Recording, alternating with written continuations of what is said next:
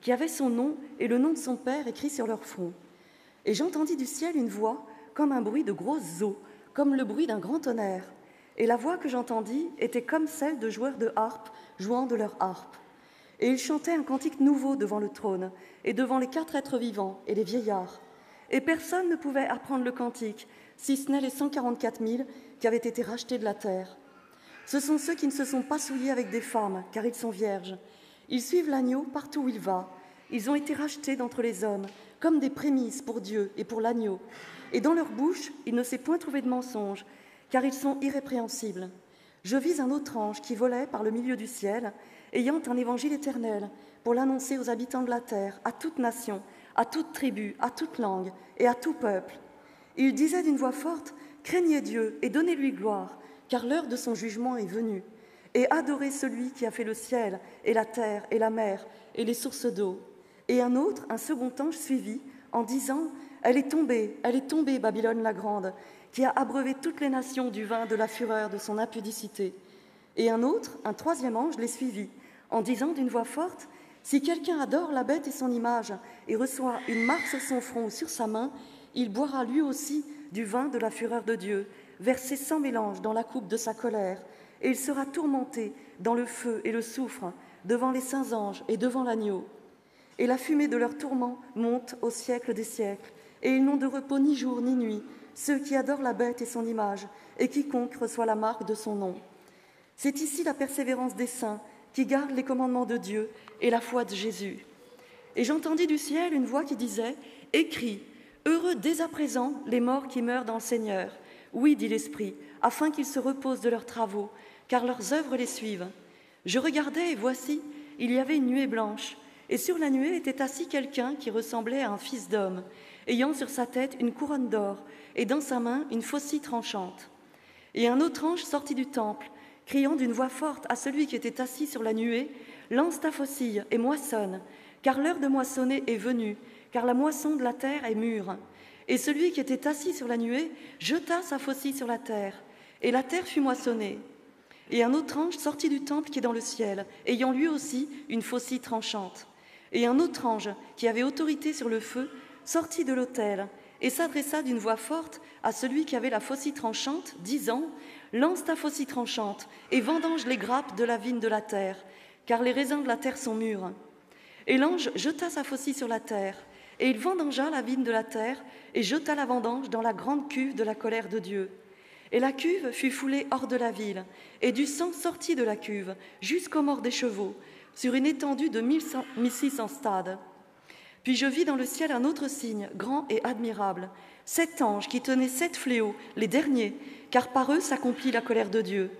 Et je vis comme une mer de verre mêlée de feu, et ceux qui avaient vaincu la bête et son image et le nombre de son nom, debout sur la mer de verre, ayant des harpes de Dieu. Et ils chantent le cantique de Moïse, le serviteur de Dieu, et le cantique de l'agneau, en disant Tes œuvres sont grandes et admirables, Seigneur Dieu Tout-Puissant.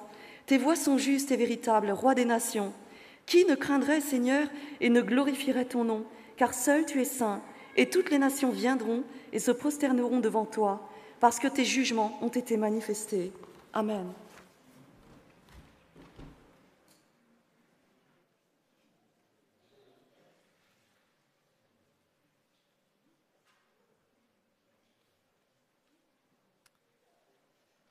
La lecture était un peu longue, mais je crois que c'est important de lire la parole de Dieu et d'essayer de, s'en imprégner.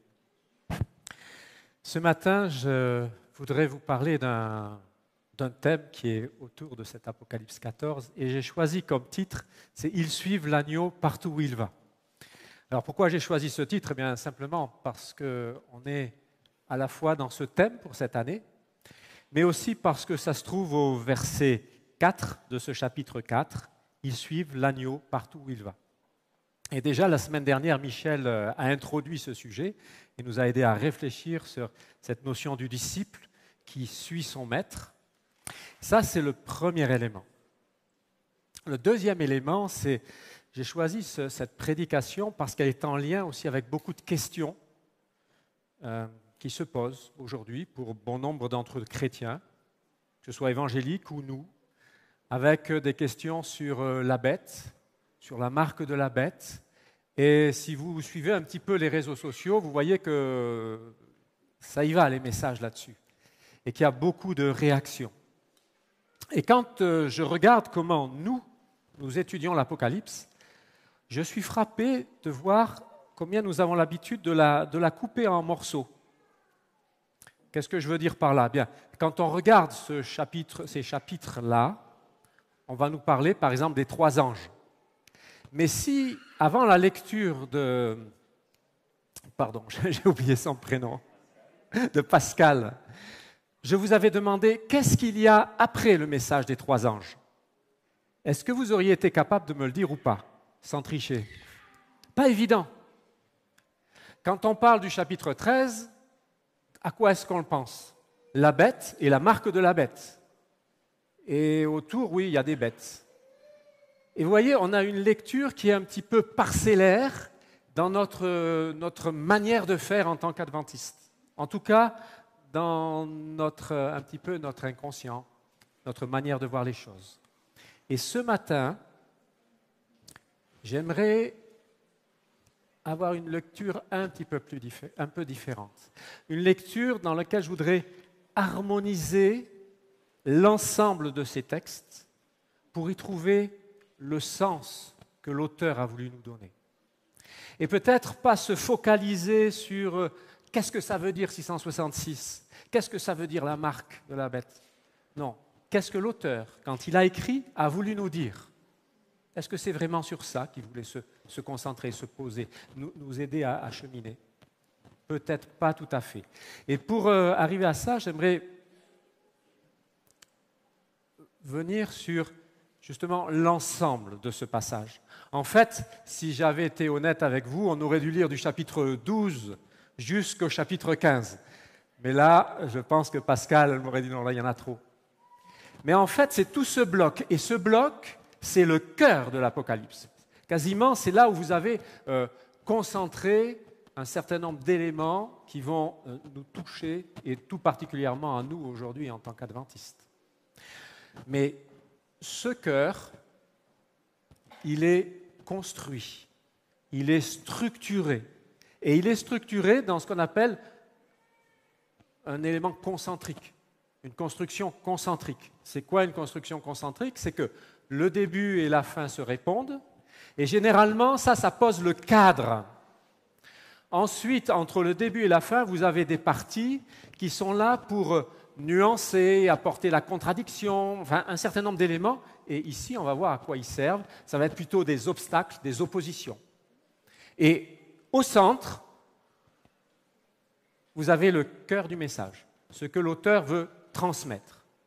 Alors là, vous avez une structure où globalement, vous avez en début, au chapitre 12 et quasiment tout le chapitre 12, vous avez quoi? Vous avez le combat avec la femme et surtout, surtout, ben, la victoire du Christ. Quand vous arrivez au chapitre 14, qui est l'autre côté, et souvent qui est sur la même thématique qui pose le cadre, eh bien, qu'est-ce qu'on a là? La victoire de la postérité. La victoire des enfants de la femme, si vous voulez. Et donc, ce texte est encadré par une notion de victoire. Et au milieu, vous avez des obstacles des opposants qui sont les bêtes.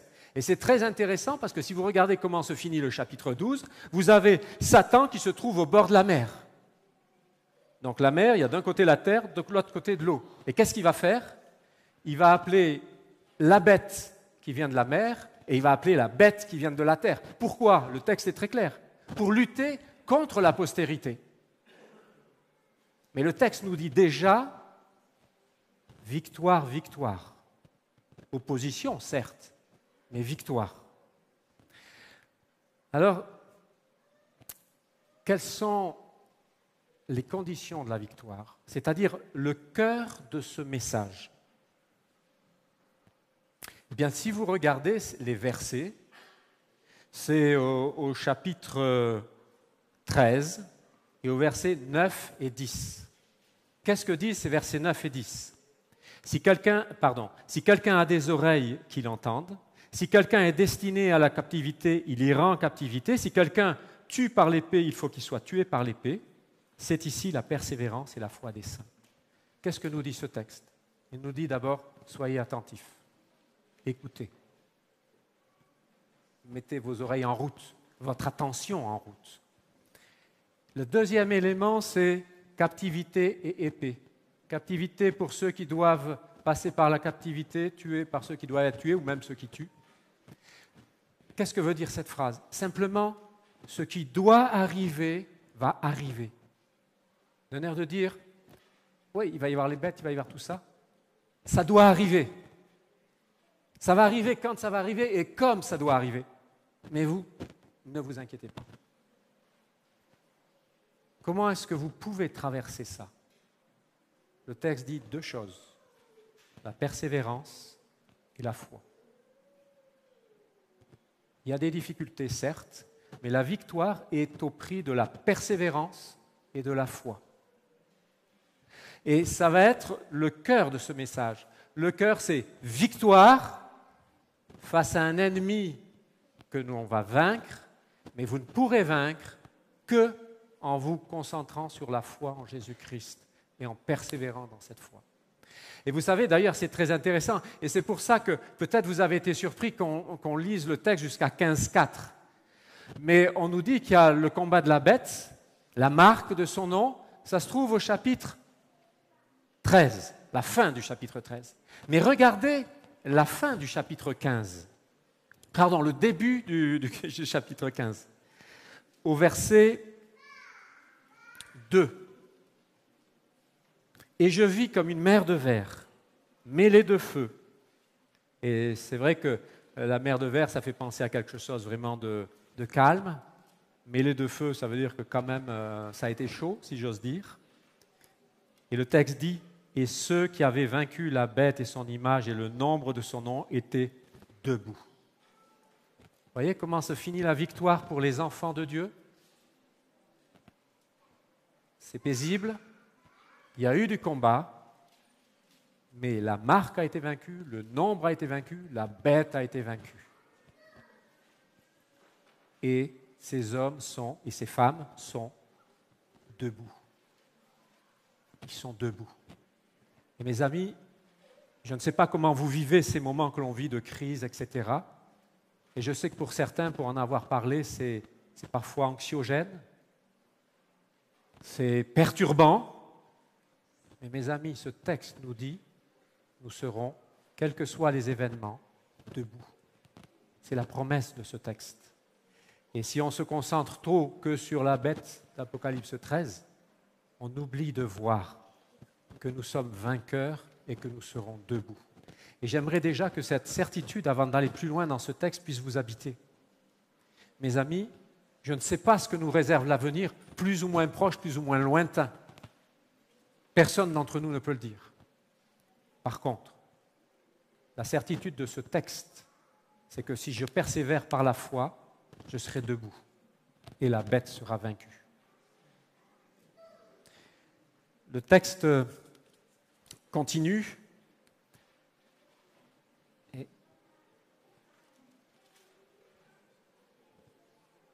Et là, j'aimerais justement venir vers ce chapitre 14, ce que j'ai appelé la victoire de la postérité, ou les restes de la postérité, comme dit Apocalypse 12.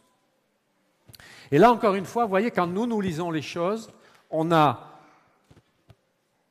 les 144 000, bon, on ne sait pas trop ce que ça vient faire là au milieu, on a le message des trois anges sur lequel on se concentre, et par hasard, de temps en temps, on lit la suite. J'aimerais vous montrer une lecture un petit peu différente qui reprend exactement la même structure que des chapitres 12 à 14. Comme si, vous savez, les poupées russes, à l'intérieur de cette poupée russe du 12 au 14, le chapitre 14 est construit un peu de la même manière. Alors, je suis d'accord, les puristes vont me dire que c'est un peu une simplification, mais admettez que je puisse faire cette simplification pour, euh, pour mieux comprendre ce que l'auteur veut nous dire. Alors, ça va être un peu déstabilisant parce que vous voyez, dans la partie A, il y a le premier ange, et dans la partie B, j'ai mis l'ange 2 et 3, le deuxième et le troisième. Donc, ce n'est pas comme ça qu'on lit d'habitude le texte. Mais si on le lit comme je vous le propose, qu'est-ce qui se passe, encore une fois, si on regarde le sandwich, la structure concentrique? En haut et en bas, au début et à la fin, tout est toujours encadré par la victoire. Mais la victoire, encore une fois, de ceux qui suivent l'agneau, ceux qui ont la foi. On va y revenir tout à l'heure sur cette notion de suivre l'agneau. Mais donc vous avez, encore une fois, ce, sandwich où la victoire est de nouveau annoncée et de nouveau encouragée. Ensuite, eh bien, si vous regardez le deuxième message, c'est Babylone est tombée. Et le troisième, c'est euh, il va être jugé, ceux qui ont pris la marque de la bête. Et quand vous allez à la fin du texte, c'est ce qu'on appelle, alors d'un côté vous avez la moisson, mais je l'ai mis dans la partie suivante, mais dans la partie que j'ai appelée euh, la vigne de la colère, c'est quand on ramasse les grains et qui sont foulés dans la cuve de la colère de Dieu. Qu'est-ce qu'on nous dit? Victoire, mais en même temps jugement. Elle est tombée Babylone et en même temps on va piétiner. C'est Dieu qui piétine ceux qui se sont opposés à lui. Et on retombe au milieu, encore une fois, avec un message qui me paraît intéressant, c'est ce que j'ai appelé la moisson et la réalisation du salut. C'est le message central. Et là, on en est où? Eh bien, on retrouve un certain nombre d'éléments qu'on a trouvés tout à fait au début, dans le centre. La foi et la persévérance. Donc, si le texte nous le répète, c'est quand même pour nous dire, les amis, euh, persévérez. Et s'il insiste, c'est que peut-être ce n'est pas toujours simple. La vie se charge de nous mettre tellement de difficultés que, waouh, persévérer, ce n'est pas toujours simple. L'autre élément qui rajoute, et là, on est au chapitre 14, versets 12 et 13. Hein. Il garde les commandements de Dieu. Vous voyez, vous avez la persévérance et la foi, comme tout à l'heure, mais en plus, vous avez, il garde les commandements. Donc il y a en plus ici une notion de fidélité aux commandements. Encore une fois, nous, quand on lit, on a des fois tendance à réduire tout ça en disant les commandements, c'est les dix commandements, et comme on n'est pas loin du message des trois anges, on le réduit encore un petit peu plus en disant c'est le sabbat. C'est pas faux, mais peut-être que si on dézoome un petit peu, peut-être qu'on va trouver des choses qui nous parlent un petit peu plus dans les moments critiques que nous vivons aujourd'hui. Mais on va y revenir peut-être tout à l'heure. Et puis, il y a une bénédiction. Cette bénédiction qui est euh, étonnamment rappelle aussi le premier passage parce que là on vous dit heureux dès à présent les morts. Et si vous vous souvenez, quand on a vu au chapitre 13 le centre, il y avait aussi captivité et paix. Les événements qui vont se produire peuvent être compliqués, ils vont arriver. Mais le texte dit, et ça, ça nous étonne, heureux, dès à présent. Vous voyez que, notre regard doit commencer quand même, j'espère, un petit peu à changer sur les événements que l'on vit et qui sont difficiles. Le texte nous invite à la victoire, à être heureux, euh, j'ai envie de vous poser une question. Est-ce que vous vous sentez heureux avec tout ce qu'on vit? Je vous laisse réfléchir à ça. Et puis, le texte continue, et là, il nous parle de repos. Alors, encore une fois, c'est, dur parce qu'on parle aussi du repos, du sommeil, de la mort, mais c'est opposé à ce qui se passe un petit peu avant, où ceux qui ont justement suivi la bête, le texte dit aucun repos pour eux ni jour ni nuit. C'est pour ça qu'on nous voit, nous, après. Alors je dis nous parce que, mes amis, euh, je pense que nous en faisons partie. Je suis d'une nature optimiste et je crois que nous en faisons partie. Parce qu'on va nous dire qui sont ces gens-là. Et je vous donne un scoop déjà, on va le voir tout à l'heure, c'est ceux qui sont rachetés. Est-ce que le Seigneur Jésus vous a racheté? Si vous répondez oui, mes amis, nous faisons partie de ces gens-là. Donc la victoire est assurée, le repos est assuré en opposition avec ceux hein, qui ont suivi la bête et à ce moment-là, ils n'ont plus ni repos, ni jour, ni nuit. Alors pour revenir euh, rapidement à, ce que nous avons vu, eh voilà, au cœur, il y a la moisson, la réalisation, et en haut et en bas, il y a la victoire. Et j'aimerais que l'on revienne un petit peu sur cette victoire. Alors, qui sont ces, j'ai envie de dire, ces saints puisque c'est comme ça qu'on les appelle dans ce texte, la victoire des saints. Qui sont-ils? Alors très clairement, au chapitre 14 et au verset 4, le texte nous dit, c'est ce que je vous ai dit, ils ont, juste après avoir dit, ils suivent l'agneau partout où il va, ils ont été rachetés d'entre les hommes comme des prémices pour Dieu et pour l'agneau. Voilà. Ce sont les rachetés, ceux qui ont été rachetés par l'agneau, par le Christ. Ça, c'est le premier élément. Et le deuxième élément qui me frappe, c'est que cette victoire, c'est une victoire en chantant. Est-ce que vous avez remarqué qu'est-ce qu'on dit de ces personnes sages-là C'est qu'ils chantent et qu'ils ont des harpes. La victoire en chantant. C'est un peu quelque chose de surprenant, mais la question qui se pose, c'est qu'est-ce qu'ils chantent Et on nous dit deux choses. D'abord, au début, c'est le chant de l'agneau, et après, à la fin, on nous dit c'est celui de Moïse et de l'agneau. Donc, Moïse, c'est souvent un chant de libération. Donc, c'est à la fois un chant de libération et de victoire. Il chante un chant de libération et de victoire. Et le texte précise ne peuvent le chanter, au fond, que ceux qui ont été rachetés, parce que c'est les seuls vraiment libérés. Ceux qui ne sont pas dans le livre de vie ne peuvent pas l'apprendre. Et donc, c'est intéressant parce qu'on a à apprendre la victoire, on a à apprendre la libération, jusqu'à ce que ça devienne un chant dans nos cœurs et dans nos vies. Petit élément qui me frappe quand je lis cela, c'est le verset 2. Quand on dit qu'il chante, regardez ce que dit le texte. J'entendis du ciel une voix comme un bruit de gros comme le bruit d'un tonnerre. Et c'est quoi? J'ai envie de dire, c'est vous et moi qui sommes en train de chanter. Et je suis touché parce que le texte dit une voix. C'est-à-dire que nous chantons à l'unisson, tous ensemble. Et moi, pour moi, aujourd'hui, ce texte me parle. Pourquoi?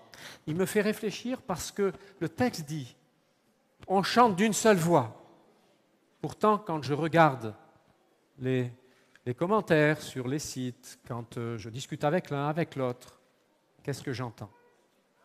La société se déchire. Il y a des incompréhensions. Regardez sur les réseaux sociaux les insultes, les noms d'oiseaux.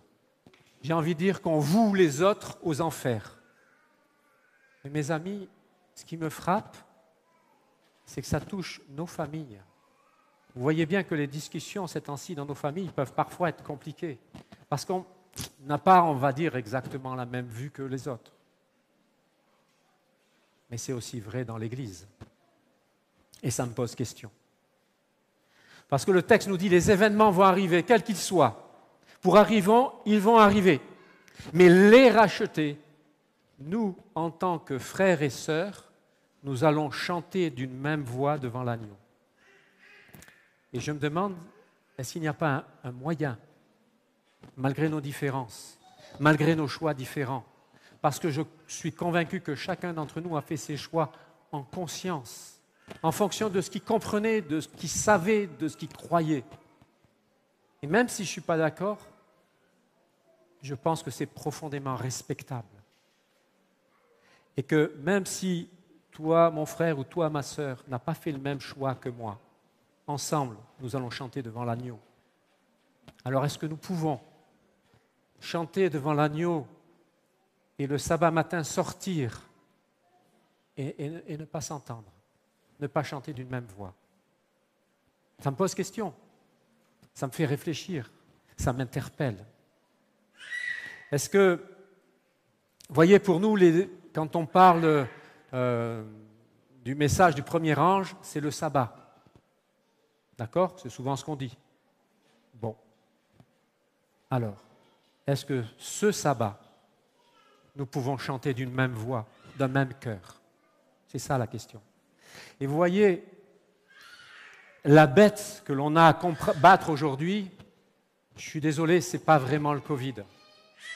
Même s'il y a des gens dont la vie a été mise en jeu, etc c'est notre incapacité en tant qu'enfant de Dieu à vivre ensemble.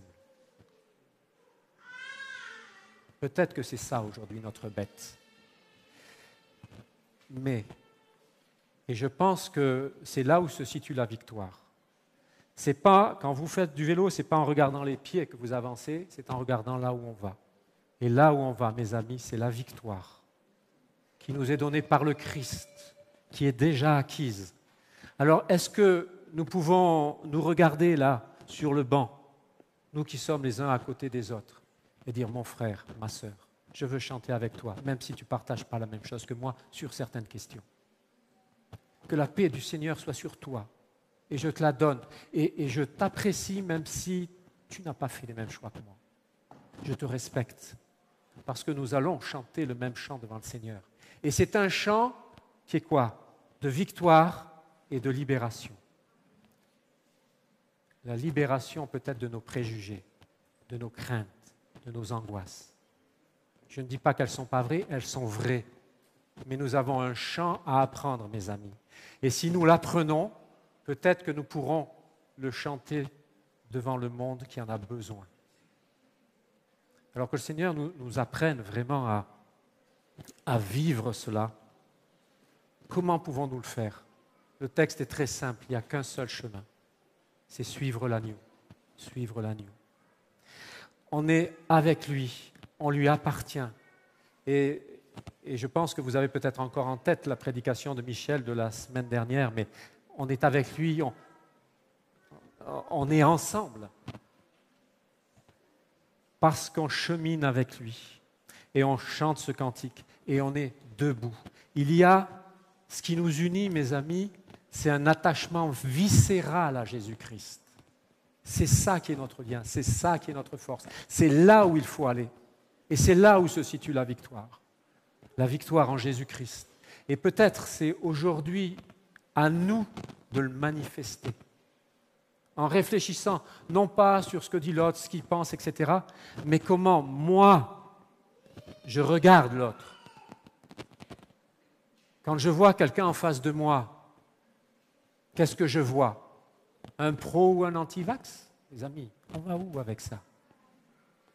Mais est-ce que je vois un enfant de Dieu qui chante le même cantique que moi, le chant de l'agneau, de victoire et de libération, et que nous sommes frères, et que nous allons ensemble vers ce royaume, ce repos que le Seigneur nous offre. Alors que le Seigneur nous aide, parce que c'est comme ça que nous serons vainqueurs, c'est comme ça que cette victoire nous appartiendra en Christ. Mais on est d'accord, il y a des obstacles il y a des oppositions. Mais c'est pour ça que dans ce texte, on insiste beaucoup sur la persévérance. La persévérance, quels que soient nos choix. Persévérons dans notre amour du Seigneur, dans notre amour les uns pour les autres, et que le Seigneur nous guide. Amen.